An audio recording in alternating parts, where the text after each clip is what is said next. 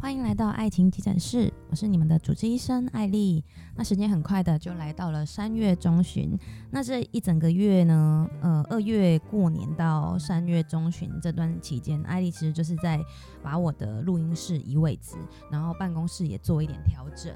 然后呃，这一今天好，这不是重点，重点是今天到底要跟大家聊什么关于爱情的事情，就是结婚。我最近有一个好朋友，他要结婚了，然后他就有一点。呃，恐慌，因为我想啊，就是女生面对要结婚这件事情，还是一个很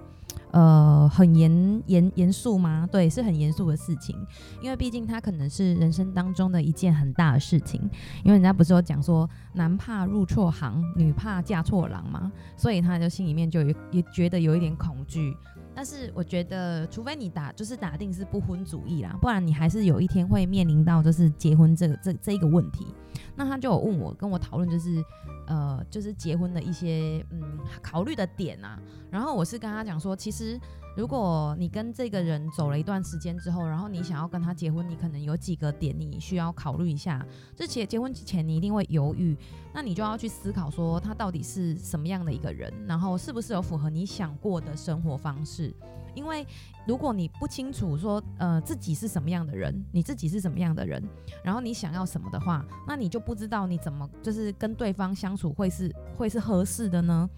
呃。我觉得应该讲说，有的人他可能喜欢过简单的家庭生活，就是老公可能朝九晚五，然后生活很平淡，他也觉得很 OK。可是如果他的另一半是一个就是工作狂，然后是一个打拼事业、爱打拼事业的男人，那这这个人如果你跟他就是结婚之后，你们的生活一定会出现想法不同，导致说你可能会觉得为什么他都没有时间就是在家里陪你？你要的其实就很很简单啊，只是希望他就是在家里陪你啊，然后陪陪孩子啊，然后假日的时候一起出去走走就好。可是打拼事业。男人他不是这样，他就是可能假日他还要跟顾客见面啊，然后就是开会啊什么，他可能没有这么多的嗯闲暇的时间可以陪你，所以你要先清楚你自己是什么样的一个人，这很重要，才不会说结婚之后你发现说，诶，他的生活方式跟你要的是不一样的。然后还有就是嗯，跟他在一起你会不会觉得开心？其实这是我老公常常问我这个问题，结婚前他还很常问我这个问题，就是说呃。他常问我说：“我跟他在一起的时间是快乐多还是痛苦多？”因为我们两个个性真的是天南地北那一种，就是呃，他是属于比较躁动，很躁动吗？对，就是比较躁动的人，就比较冲动的人。然后我其实是属于比较比较平稳的人。然后我的是呃人生的规划是属于一步一脚印那一种。然后他就是是一个爱打拼的人，那他就会觉得说我这样跟他在一起，我。我们两个个性也差那么多，然后我又是那种有话也不会讲的那种人，然后他是有话什么都会讲的人，那我们个性差很多，当然就是生活上一定会有很多很多的摩擦，多到就是我都不知道多如牛毛，你知道吗？但是呢，他常常问我的时候，他就问说：“那你你回想我跟你在一起的这些年，就是你你开心的多还是痛苦的多？”坦白讲，就是年轻的时候，我真的觉得痛苦多，因为我觉得。我们要去跟一个人相处，然后他的个性如果跟我们并不是就是很合的那一种，那你就是必然你要迁就他比较多，或者他也要牺牲他自己来迁就你。那当然就会除了很多的争吵、很多的摩擦之外，就是还是会呃自己会觉得说，哎，到底是不是应该跟他在一起？那因为今天不讨论为什么还要在一起嘛，就是只是在讲说你跟他在一起有快乐吗？因为并不是说你跟他在一起不快乐之后你就不会修成正果，因为有时候人要改变也很快，他可能一开始并不符合，呃，就是不符合跟你相处的模式，但是之后他可能。自己就经历了什么事之后，他会自己有所体悟。但我当然啦、啊，我都会奉劝大家选择好走的路走，就是尽量选一个跟你比较合的，然后跟他在一起，就是对方可能比较幽默，比较会在意你的情绪。那当然这样子你就会快乐，就是快乐的的成分比较多。因为我们也不能把希望放在结婚后啊。那如果结婚他没有改变，那怎么办？你不就很痛苦？不就还要离婚吗？所以我还是会觉得会劝大家，就是不要等到不不要想说。结婚后一定会改变，而是一开始如果可以的话，你就选一个可以让你快乐的人。然后还有就是你们之间有没有共同的话题跟爱好？像我是属于那一种，我会去迎合对方爱好的人，就是我会觉得说他有什么喜好或兴趣，我我可以参与，我就会参与。我不会想说要他一定要来参与我的喜好，毕竟我的喜好就是做指甲，然后画图之类的。那可能我老公就不是这样，就比如他，我常常跟他说，哎、欸，我我约你去看画展，然后他就会说，我不是不想跟你去，而是我根本就看不懂那画是在画什么。然后我想说，就是艺术啊，可是他跟我之间，他跟我的共同爱好就是可能就是看电影。但是我会，比如说他喜欢的东西，我就会想要去了解。比如他喜欢收集手电筒，那我就会去了解手电筒有什么什么分什么呃什么流明啊，然后什么什么灯泡啊，然后什么有的没的，就是我就会去多多少了解一点这个，然后跟他可以有共同的话题，因为我觉得那个是呃。是，你看你自己是属于比较喜欢，比较没什么想法啦。我对我的爱好是比较没什么想法，因为我的爱好其实大多都是可以自己一个人完成的。比如说我喜欢做美甲，那我自己一个人就可以做美甲了，我就不用就是不用他来帮我。所以我的爱好是这样，我就不会勉强他一定要来跟我，就是跟我有同一个爱好。但是好处是，呃，我喜欢看电影这件事情，他刚好也喜欢看电影，所以我们就是已经把所有的恐怖片都看过了，基本上。应该没有没看过的恐怖片，不管有多无聊的恐怖片，我们都看过。所以，我们两个就是会一起看恐怖片，这个爱好是一起的。然后话题的话，因为我们两个是一起工作嘛，所以我们的话题就永远少不了工作这件事。其实以前我会觉得很烦，我会觉得就是不能聊其他的，一定都要聊工作嘛。可是我发现呢、我我曾经有个朋友跟我讲说，她老公根本就没有在跟她讲话。我就想说。她用很夸张的形容跟我说，她老公就是可能结婚，可能比如说七八年，可能只跟她讲不超过二十句话。我想说那太瞎了，她应该是夸死吧。可是她意思是说，因为她老公是一个上班族，然后她是一个家庭主妇，然后她她老公，她比如说她想跟她老公聊天的时候，她老公就会跟她说你不懂或者什么什么之类的，就是叫叫我这个朋友让让他安静一下。可是事实上，你越不跟对方聊，对方就越不懂。所以他们这种没有共同话题，我在我跟我老公身上没有发生过，因为我们两个就是因为工作的事情真的太多可以聊了，然后就变成当当然这不好，可是我的意思是说，至少有一个共同的话题是蛮重要的，你才能，不然你想啊，两个人这样每天都要见面，除非你们没住在一起，不然你们两个每天都要见面，你两个人这样就是相看没无言以对，这样你不觉得这样也很痛苦？你也会想要离开啊，所以还是要有一个共同的话题。那有的是说啊，生了小孩就会有共同话题。可是其实就像我那个朋友，她也是有小孩了。可是她她就我她就有跟我讨论过说，像她跟她老公，就是她想跟她老公讲小孩的事，她她老公会觉得很烦，因为她会觉得我一整天都在外面工作，然后回来还要听讲小孩那些鸡毛蒜皮的小事，就根本不想听他讲。所以其实呃，你的另一半他的个性，就是你你想要什么样的另一半，你自己很清楚。然后他的个性，你也要真的去想一想，你自己能不能接受，因为这真的不是。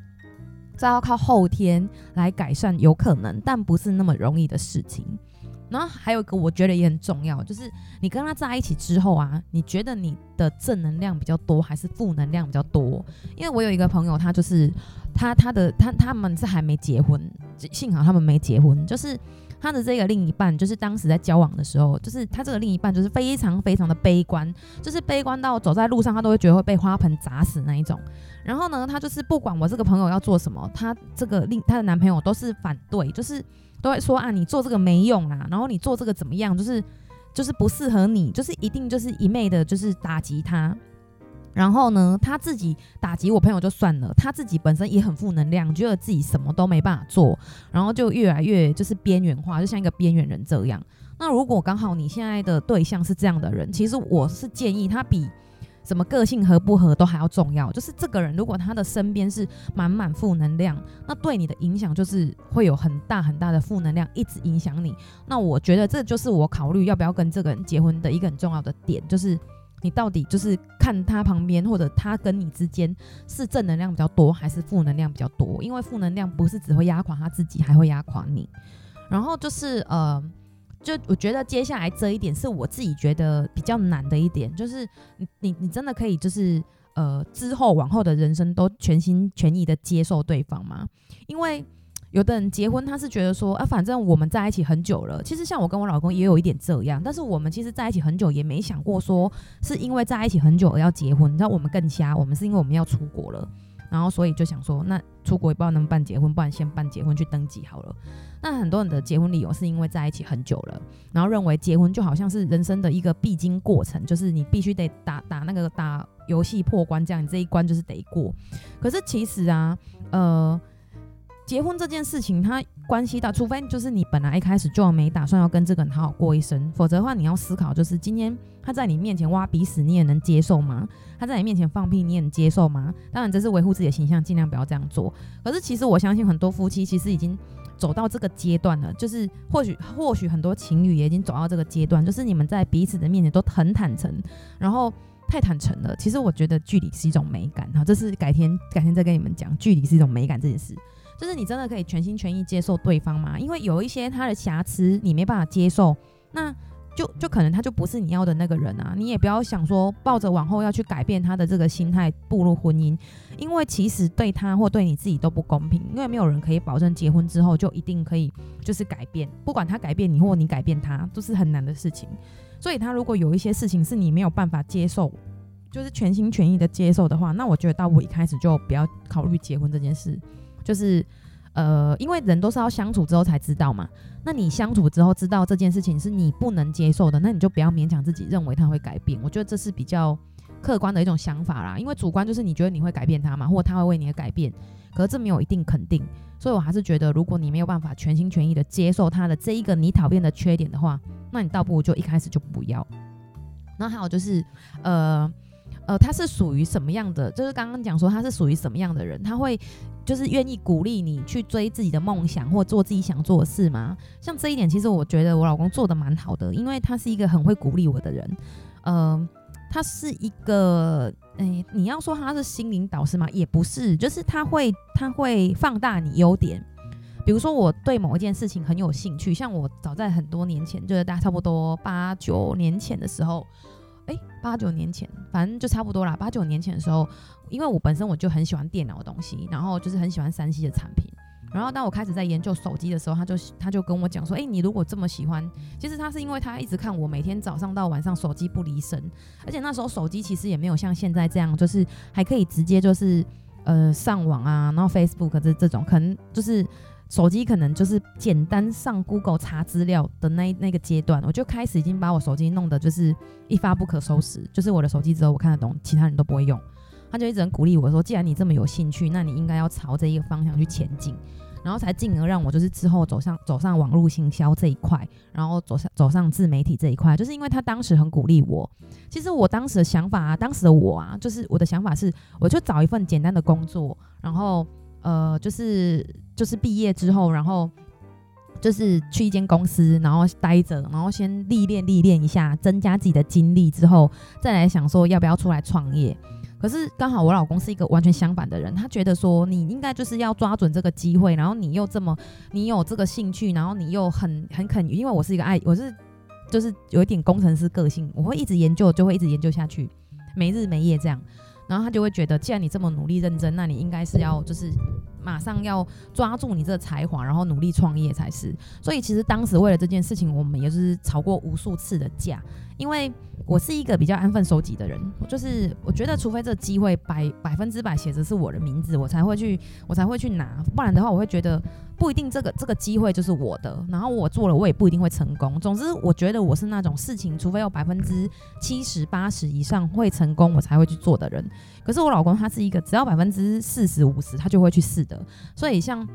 如果你的另一半是愿意鼓励你的人，那其实你的人生机遇也会不太一样。就是我确实是因为这件事情，人生机遇也不太一样。就是，呃，有就开始有了自己一个比较比较比较难以取代的技能。因为以前我都是做服务业，就是或者是销售业。那其实服务业跟销售业是属于没有什么技术层面的，就是它不像说你可能。架设网站，或者是做行销，或者是做设计，它有一些你必须要知道一些工具，然后一些门槛你必须要知道，可能考证照。那像这种就是属于比较技术性的。如果他当时没有鼓励我，我想我应该也不会去走这一条路，我会把它当成兴趣一样。所以你的另一半是不是一个勇于鼓励你去改变你自己的人？我觉得这也蛮重要的。但是可能你得先了解你自己啦。像当时我就是属于那种哦，其实我觉得可以试试看，那过程就很辛苦，就是辛苦到一个不行。但是好处就是呢，学到的东西就是你自己的嘛。然后我觉得还有一件事情就是，就像刚刚讲说，如果你有兴趣，你有梦想，你的另一半会不会支持你？如果他都不会支持你，他想要死死的绑住你，那其实你也会很痛苦，因为呃，可能你你你有自己的梦想想要去实现，可是你的另一半并不支持你的时候，那你就会在这当中就是陷入无限的轮回，你一直没有办法去完成某一件事情，你的人生就像就是停滞的状态。所以我觉得，除非你可以忍受被困住，不然的话你，你之后也会造成性格上的一个分裂，就是呃，对方希望你可以安分守己，但你可能不想这样，所以还是得要考虑到自己对于人生未来规划的一些想法。然后接下来就是，呃，这一段关系有没有平衡？就是两个人在一起，其实都难免会遇到说，可能呃，你付出比较多，或他付出比较多。其实这真的是不一定，那真的是感觉的问题。有时候人就是太 focus 在自己的感觉了，觉得自己付出很多，而没有去看到别人付出的。那你可能就要去想啊，这一段关系到底有没有平衡，balance 有没有？就是。你有没有觉得在这段关系当中，你是付出超多、超多、超多的？因为我曾经听一个朋友跟我讲说，哎、我我我不知道之前有没有讲过，就是说，呃，他女朋友跟他抱怨说什么，他跟他在一起不知道几年哈，比如说五年好了，他说那女生就一直跟他抱怨讲说，呃，我跟你在一起五年，就是我已经浪费了五年的青春。然后我这个朋友就跟我讲了一句说，所以我的青春就不是青春。然后我想一想，其实我觉得。我依稀记得我老公也曾经跟我讲过这句话，但但我不是跟他讲我浪费青春呐，我是说我这么多年跟他在一起什么之类的，然后他也会觉得，他就有曾经好像跟我讲过说，那男生的青春也是青春啊，类似这种话，那我就觉得其实啊，呃，真的要看你们两个之间对于感情付出这件事情有没有失衡，因为。人家讲说总是要一来一往嘛，可是有一种是你完全在付出的，或者是对方完全在付出了，那其实这种关系就很失衡。因为你如果是一直接收的那个人，其实啊，久了之后你就保证说你的、你的、你的另一半他都不会有一天想说算了，他不要再这样付出了，因为一直付出的人也会累啊。所以如果你很失衡，你都不不给对方，或者是说你都是一直给对方的那个人，那其实有一天你们都会觉得很疲倦，有一天就会想选择离开了，因为。这真的没有办法一直下去啦！这又不是你，你就算是你自己的小孩好了，你付出你也会希望说有所回报吧？比如说你付出让他去学什么，你也会希望他真的有学有东西吧，而不是就是浪费你的钱，然后什么东西都没学到。所以我感觉不管是在任何的感情上面，其实平衡真的很重要。然后呢，接下来就是呃，你思考一下，就是你现在为什么还跟他在一起，而且还会想要到想到结婚的事情，就是。当我这个朋友跟我讨论他要结婚的时候，其实我也会想说，当然一定会有会觉得很会恐慌啦，然后对未来的不确定性会导致你很没有信心，因为没有人可以保证你未来是怎么样。那你现在跟他在一起的原因，到底是因为你呃你很爱他，还是你你很信任他，还是你可能物质很需要他，还是你精神很需要他，还是你只是怕孤单？其实我真的有听过有人跟我讲说，我她的男朋友很差劲，我就问他说，你为什么不要分开？他说因为他害怕一个人。我就想说，你害怕一个人，你就要去交一个渣男吗？这样也不太对吧？可是其实这种关系就是你奉劝也没有办法，因为那是个人心心理的问题，跟这个男的有多烂根本就没有关系。就算这个这个人再烂，他还是会跟他在一起。而且其实这样的人，我发现他们有个通通病，就是当他跟这一个分开之后，他交下一个会很快，就是你很快就看到他以为他会伤心，结果过没三天，他可能就已经有新的男朋友了。那其实，如果你只是因为害怕孤单而跟他在一起的话，那我觉得这个可能就是自己要要去做心灵心，不要去做心灵辅导，就是做心灵提升，提升自己的内在，因为。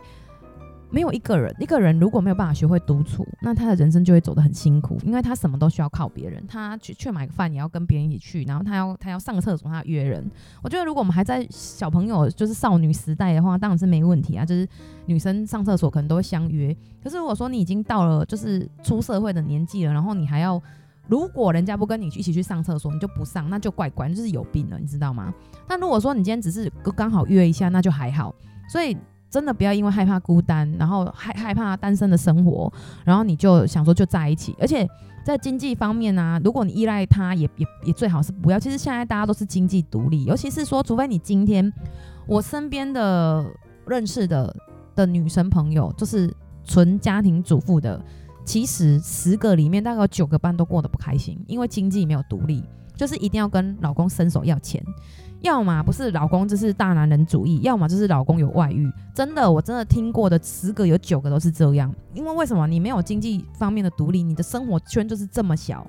然后，呃，大部分的人其实都不知道是去找什么休休闲娱乐，就是整天就是在家里面对着小孩，然后又经济又依赖老公，情感也依赖老公，根本就没有办法把自己抽离开，就是这这一这样子的一个环境，那就越走越狭隘，你就好像变得没有对方你会死这样。然后或者是说你现在可能觉得我没有对方没关系，可是如果你真的跟他离开一一天，你一天两天你就会要死要活的。所以我觉得就是嗯。你要去想想，为什么你跟这个人还在一起？是因为你爱他，你们相处很愉快。那这当然就是正面的。那如果只是因为你害怕孤单、害怕一个人、害怕没有钱的话，那你可能就要考虑一下，就是要从自己着手，而不是从对方那边下手。然后还有一个就是，你有信任你的另一半吗？我觉得，我觉得我跟我老公比较特殊的一点就是，我们两个虽然一路这样子，就是十几年走下来，就架架没有少吵过。然后提分手是很少，但是也有提过。可是我们一直以来很让我现在觉得很骄傲的一点就是，我们都很信任对方。其实他很信任我，我也很信任他。当然，并不是说都不会为了什么吃小醋吵架，也不是不是这样，而是我知道他自己是懂得怎么样去呃他的尺度的拿捏。然后还有我自己也是，他也很相信我。就是我们不太会是那一种。他一出去我就夺命连环扣那一种，或者是说我一出去他就疑心病超重那一种。这在感情这一段路上，我们其实还蛮信任彼此的，因为我觉得信任在爱情里面是一个很宝贵的财富。如果你你能够彼此信任，那就不会因为一些无所谓的人。我告诉你，还这世界上还真有一些无所谓的人爱来挑拨离间。我还真的遇到过，然后我就觉得这些人是怎么回事？就是吃饱撑着没事干嘛？尤其是你们如果快要结婚了，你知道信任有多重要吗？有的、有的、有的男朋友或女朋友是没有办法接受你，就是就是他没有办法接受你，好像不受他控制。其实我觉得，我觉得我算是有一点控制狂，但不是很严重的那一种。但是我没有想想着要控制他的生活，就是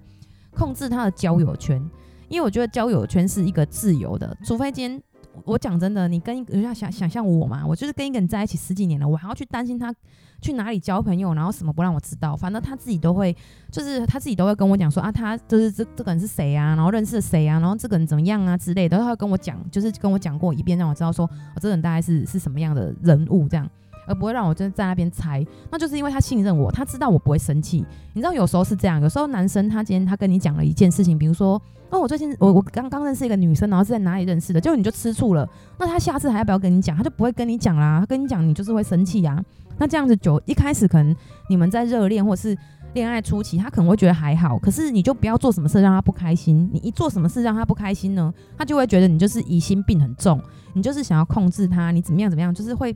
本来是正面，其实本来也不是正面，就本来是有一点甜蜜的，就是好像啊你很关心他，你在吃醋，可到最后就会变成一种争吵的原因。所以我觉得，如果两个人没有信任，就中间那那些杂七杂八啊，或者是那些 web 哎出现，你就会让你的感情很快出现裂痕。所以我觉得信任真的很重要，信任是婚姻里面很重要的一个要素，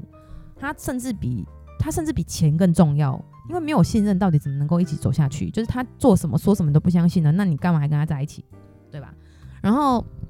还有接下来就是第十个是什么？就是你们两个前进的方向是一致的吗？我觉得这个真的很需要后天的后天的呃商量，更多的讨论，然后更多的去协调。因为两个人方向是不是一致？其实我跟我老公开始方向也不一致，我们的步调也不一致。然后我也不知道是雷达到还是怎么样，反正就是跟他在一起那么久，然后呃后来是慢慢协调，慢慢协调，因为其实两个人的步伐如果不一致，就像两个人三角，你知道吗？我最近很常跟我老公提这个，我就说我们现在就是像在跑两人三角一样啊，我们要一起一二一二啊，我们不能自己在那边你你你你要右脚，然后我也要出右脚，这样就没办法跑啊。两人三角就是两只脚要绑在一起。所以两个人的步调，生活步调也好，然后事业的步调啊，家庭的步调，包含是什么生小孩啊、工作啊、宗教信仰什么这种的，都是牵涉很多。所以你不要想着说哦，反正我们两个现在好像不一样，就结婚后就会一样。我其实我真心觉得，我真心觉得大家真的是要考虑得很清楚。比如说宗教信仰不一样，就会造成很多的家庭问题。比如说，如果你是基督徒，然后你老公家也是拜拜的，那你到底要不要拜拜？不拜拜有可能会被他的家人念，可能被婆婆念，被公公念，那就很麻烦呐。或者是说你你不想生小孩，或你想生小孩，但你老公不想生小孩，你很你很想生小孩，但你老公不生，那这样的步调就是不一样。你们就是之后一定会一定会因为这些事情而吵架。所以结婚前，我们现在讲的是结婚前。你一定得要把这些问题都给一一的厘清了。比如说他什么时候想生小孩，或你什么时候想生小孩，然后比如说工作包包含升迁啊，包含说可能需要外派啊之类的这种事情，都必须要考虑好。然后甚至说一个月的家庭开销，你必须必须要考虑好，要不要买什么奢侈品，就是你要你们要比如说要不要一起买房子，然后这都是要先讨讨论好的，不要抱着一丝侥幸，觉得说没关系，等事情来再说，因为现实很残酷，你知道吗？现实不是那种桥到船头自然直，而是你就。就是等到你桥到传统，你就必须要去面对啦。那你生活压力就会大，你这时候就会躁郁症、忧郁症啊，各种症都来了，对吧？所以我觉得这种事情方向一致的的事情，一定要事先讨论，结婚前就先讨论，才不会说结婚后他说，哎，你也没意见啊，你现在怎么意见那么多？所以我是觉得啊，这种属于人生大规划的事情，两个人都必须要达到一个共识，而不要有迁就。因为其实我是一个容易迁就的人，我就会觉得没关系，也可以试试看。可我发现，其实我真心觉得大家不要这样。因为你迁就了，那你可能要花很多的时间，可能好几年的时间，你才能够把彼此的步步调调整成一致。那如果以两人的的那个那个短跑来说，好，就以两人短跑来说的话，别人都已经到终点了，你才现在才要开始，所以当然是一开始讨论好是最好的。还有一点，我觉得也很重要，就是。你跟他在一起，你还可以做回你自己吗？我觉得这个其实这这话题，当我在跟我朋友讨论的时候，其实我心里面是一边跟他讨论，一边觉得说，其实啊，人跟人在一起，不管你跟谁在一起，你也没有办法完全做回你自己，因为你相信我，其实真实的你自己其实还蛮讨人厌的。以前我也会都对我自己抱着一种就是。呃，粉红泡泡的幻想，就觉得、欸、其实真实的我自己应该是挺好的，应该是一个人见人爱的家伙，但是呢，是一个认真努力上进的家伙。但其实我告诉你，人都有惰性，而且人都有人都有阴暗面。就是呃，我们是因为别人，别人就像那个什么，你知道种花有那种什么架子，然后那个花就那个花或者是藤蔓型的，就沿着那个架子攀爬。那你就想啊，我们如果是。就是大自然都不理我们，这是宇宙都不理我们，然后我们会成为什么样呢？其实不过就是可能就是很懒，然后很邋遢，然后可能就是很不上进，很不努力认真，因为你没有压力，压力才会使人成长。所以我觉得跟另一半在一起，能不能做回自己，是你能不能愉快的做你自己想做的事情。呃，因为当你今天是。女朋友的时候，你就有女朋友的角色应该应该负起的义务跟责任，就跟他是你男朋友，他也有他应该要负的义务跟责任。然后结婚又更上一层了，因为两个人有婚约，就是是在法律上是承认你们两个是合法夫妻的，可能财产都共有什么之类。但现在好像也没有。那就是你要想说你要做回你自己，你如果有了小孩，你就是一个妈妈，你怎么能够有就是坦坦白白的做回你自己呢？其实很难。然后你面对婆婆，你也不能做你自己啊。我觉得我算很幸运，我嫁给我老公很幸运，就是我在我我我老公家人这边基本上就很做我自己。我也不太是呃，我也不会去去掩饰很多，或者是装装贤惠啊，或者装什么。我觉得好的是他们都能接受我，就是我这样，就是我也不是不是很，因为我觉得年轻的时候真的会，年轻的时候就是会觉得哦，去到男朋友家里就是要帮忙洗碗，然后。要干嘛？就是觉得自己就是一个很会的、很很会的女人。但是我发现其实事实不是这样，因为你不可能一直很会的 key，就是你不可能一直这样，你会很痛苦。其实如果你今天是一个贤惠的人，你就是贤惠的。那如果你只是普通贤惠，就像我这样，这是普通贤惠的人，不是那种超级贤惠的人，那你要去装着你是超级贤惠的人，你就会之后就会很痛苦。所以我觉得我在我在老公这边就是就是还蛮能做自己的，就不会说不会说呃很。怎么讲？很压抑自己，就是我跟我婆婆讲话的时候，也是想要讲什么就会讲什么，因为基本上我也不会去顶撞她或者她不高兴。可是我如果有什么想法，我也会讲出来，我就不会觉得说我好像，呃，因为我也没有要刻意去忤逆他们，或者是讲话冲他们。我其实我也不会这样，我觉得做人真的是要有礼貌，要道德，好吗？所以我不会这样。那基本上这样相处的话，就是让对方的家长、让对方的家人知道我是一个什么样的人。这样他们也才会知道，不用跟我在那边演来演去啊，不然大家都演来演去是演八点档吗？所以我真的觉得你的另一半如果可以让你，我跟你讲，还真有那种就是不让你做自己的。比如说你明明他在你在你跟他在一起，你们两个人的时候，你就是也不会去洗碗的那个人。可是呢，可能就是你你去他们家的时候，他就会讲说你要去洗碗啊，这种的话你可能就要考虑一下，因为我觉得他既然已经知道你是这样，又要叫你去做另一件不是你做的事，但如果你自己愿意，那就 OK。可是如果你不愿意的话，那你就会很痛苦。比如说逢年过节，你就很痛苦。比如说举凡家族聚餐，你就很痛苦。比如说你哥是个高危人，然后你家族聚餐的时候，你一句话都不能讲，你就很痛苦。所以我觉得另一半要挺你做你自己这件事也很重要。但当然你自己得先，我就讲了内在很重要，心灵素质很重要。你自己也不要太夸张，基本上不要演戏啦，不要演八点档。我觉得这样的话，人生就会长长久久，活得比较快乐。然后还有就是，在这一段关系当中，你到底是嗯、有没有扮演到就是对方的的爸爸或妈妈的这个角色？就是呃有一句话是讲说，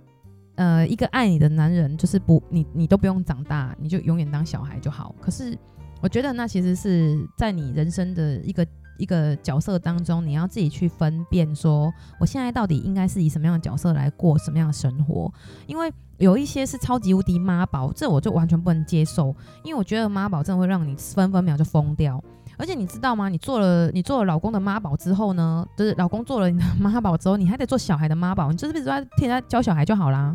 所以我真的觉得，呃，我觉得。男神就是偶尔耍，就是耍小朋友个性还好，但他如果是一个肩膀就是就是担不起任何东西的人，然后你还要像个老妈子去照顾他，就是早上衣服你要帮他找好什么的，那这种我就没有办法。我觉得我没有控制狂到这样，我觉得呃，我不想要去，我我们是我是女生，我都觉得我应该要受受保护，而不是我要去保护另一个人。所以你要先想想你自己的角色。如果你是一个很爱当女强人，我告诉你哈，其实经过我访谈了这么多人之后，我发现呢、啊。没有任何一个女生是天生爱当女强人，都是环境所逼。所以我真的觉得啊，找一个有肩膀让你依靠的男人太重要了。还有呢，就是就是对，刚刚程序上一题，就是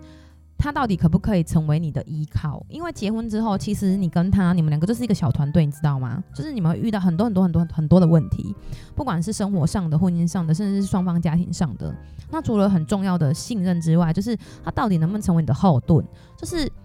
他愿不愿意为你在他的家庭中讲话？然后，当他的家人如果想要刁难你的时候，他会不会站出来为你讲话，或者去承担他应该承担的责任？因为我曾经听过，就是朋友跟我讲说，比比如这样说啦，就是说，哎、欸，她老公做了一件事情，然后这件事情明显是错的，可是呢，她她的婆婆在骂她的时候，她不是骂她老公，是骂她，是骂我这朋友。然后她老公哦，明明就是自己做错的那个人哦，一句话都没讲，就在默默的看他老婆被他妈妈骂。我就会觉得像这种人，就是完全不能当你的肩膀，也不能当你的依靠，他就是个猪队友来的。我觉得这种人我也难以忍受，你知道吗？就是讲真的，再怎么样，那是你吗？他这件事情也是你搞搞出来的，就算这件事情是我搞出来的，你应该也要跳出来，用你的屁股去承接这件事情啊！怎么会是我来承接这件事情呢？因为再怎么样，你们是一家人，你们讲话都是比较好讲的吧？那你让一个。媳妇去跟婆婆对抗上的话，那这样的话事情就更糟啊！我就是有看过这样的例子，我就觉得说，这种这种人，我真的是，如果是我，真的是分分秒就想要跟他离婚，因为我没有办法接受这种，我这边做牛做马就算了，然后出事了你也不出来挡一下，你还是让我在那边被骂，然后你像个没事人一样站在旁边，而且你这种孤单感，你知道吗？这随之而生的就是你有一种孤单感，你觉得你是一个孤军奋战的人，你根本就没有任何人支持你。没有任何的后援帮助，所以如果你在恋爱的时候，此时此刻你就有这种困扰了，就是他不会替你讲话，然后他也不会去承担任何事，哪怕这件事情是你们两个一起决定，或者是他自己决定，或者你决定，他都不会跳出来帮你讲话的话，那我真心觉得你还是你还是不要结婚了，因为这婚结下去你会有长长久久的孤单感、孤独感，就是千万不要这种嫁给这或者是娶到这种猪队友，然后还有就是。我觉得啦，我觉得如果两个人相处到久，就是你真的要一直，我老公一直奉劝我说，叫我一定要多看他优点。就是我到底就是现在还有没有被另一半吸引到的地方？我觉得这个这个就是，如果你想要两个人甜甜蜜蜜像小情侣一样的话，那这真的这一题就你要深深思考。就是如果你是因为呃对方的外形吸引你，那他能不能一直保有他的外形？比如说，就是结婚之后他会不会就会 变成胖叔叔之类的？还是说你觉得其实他胖也可以？就是。呃，其实外形当然不是最重要的，但是他你要就是确保他有能够吸引你的地方，尤其是性格跟跟想法上面的，因为个性这种东西它是长长久久的，你知道吗？不会因为很多事情而改变。就像我刚刚讲说，如果你认识一个负能量的人，你赶快离开他。那如果他很正能量，他在这性格上就会很吸引你，或者他思想上、想法上跟你很很一致的话，那他就会很吸引你，就不会因为结婚之后，然后因为物换星移之后，然后就对他产生了一些。诶，其他的不好的想法，既然都会，就是如果有一天你会因为时间长了而厌恶一个人，那你就要多去看看他当初吸引你的原因，跟现在还你还愿意跟他在一起的原因。好，有一个问题，我下一集再讲。就是我现在要讲就是吸引，因为我觉得如果你你不想用正向的眼光去看待你的另一半，你只会越来越讨厌他，那你就会就婚姻就没有办法经营得下去。还有就是你真的要想一下，当。当当时我就是跟我这个朋友讲说，像其实要结婚这件事情是一件大事。我觉得综合以上那些考量点，然后你们相处的点滴，因为只有他们两个在相处，我们外人也不知道。那我觉得就是你心里的感觉是好还是不好？我觉得如果当你心里感觉是好，其实你不用去想太多不好，就是讲说啊，其实我觉得他可能什么地方不太好，可是你心里就明明明明就想着，我觉得他真的很好，我要嫁给他。那你就不要再去找一些就是奇奇怪怪的理由来否定自己认为他好的地方。可是如果你的心里其实是觉得不好的，我觉得啊，其实我很多婚姻不幸福的朋友，对，我就是很多婚姻不幸福，毕竟现在婚姻不幸福很多了去了，就是他们都会回想起他们当初结婚的时候，就说吼什么，不管是神明托梦啦，吼还是某某某跟他说给一卖给吼等等这一类的，或是给一卖穿这一类的，其实他们当时的心里面都是觉得不要嫁或不要娶。可是呢，他们就是会找出一些很合理的理由，说，比如说，比如结婚哦，对，结婚出了冲动，还有以下几个可能发生的事，就比如你有小孩，比如你你被父母逼婚等等这一类的。那如果撇除掉这些理由，你你你不要想这些都其实这些真的都是理由啦。其实我真的觉得啊，如果你的心里觉得不要结婚，你的心里心里面觉得这段婚姻不太妙，那你就不要结婚，因为。嗯、你知道，就是户政户政事务所可以查出你那个备注，你结过几次婚啊，什么这一类的，那就会有一个记录，你知道吗？那谈恋爱没记录啊，谈恋爱没人知道你谈过几次恋爱，你不说你不说，然后不要遇到前任也没人知道。但是如果结婚了，就是等于昭告天下了，昭告天下你们两个是在一起了，然后政府单位也都会登记。所以如果你真心觉得你心里没有很踏实，觉得你要嫁给这个人，你觉得不踏实，你觉得怪怪的，你觉得哪里怪怪的？那你就不要嫁，不要再找理由去告诉自己说一定要结婚，因为大部分的下场，我目前听到的基本上都是不好的。因为婚姻当中当然有很多需要一起去成长的，不是说你一结婚就你今天挑了一个好对象，然后结婚后就没事了，不是这样。婚姻它是结婚靠冲动，但婚姻靠经营。每个人就是你看那些婚姻就是婚姻状况很好的夫妻，他们都是经营来的，他们不是一开始就是这样。他们也没有就是不吵架或什么，一定是吵了很多的架，你没看到而已。所以一开始选择一个好的队友很重要，然后就是你自己要真的多去考量一些点，因为其实我艾丽刚刚讲的那些点，其实都是基于比较客观现实面的问题去做考量。就像我刚刚讲说。如果今天你的梦想他不支持，你的喜好他不支持，他不要不要参与另外另一回事，可是他也不支持的话，那你就会生活得很辛苦。还有就是他也不帮你讲话，然后让你去面对他你跟婆家之间的问题，那你就会很痛苦。就像如果你不帮你先生讲话，然后让他去面对你娘家的问题的话，那他也会很痛苦，这其实是一样的。所以我觉得，如果真的要打算走入婚姻的话，真的是考虑要比较多。但他不是像说你交个男女朋友，反正分手就分手了。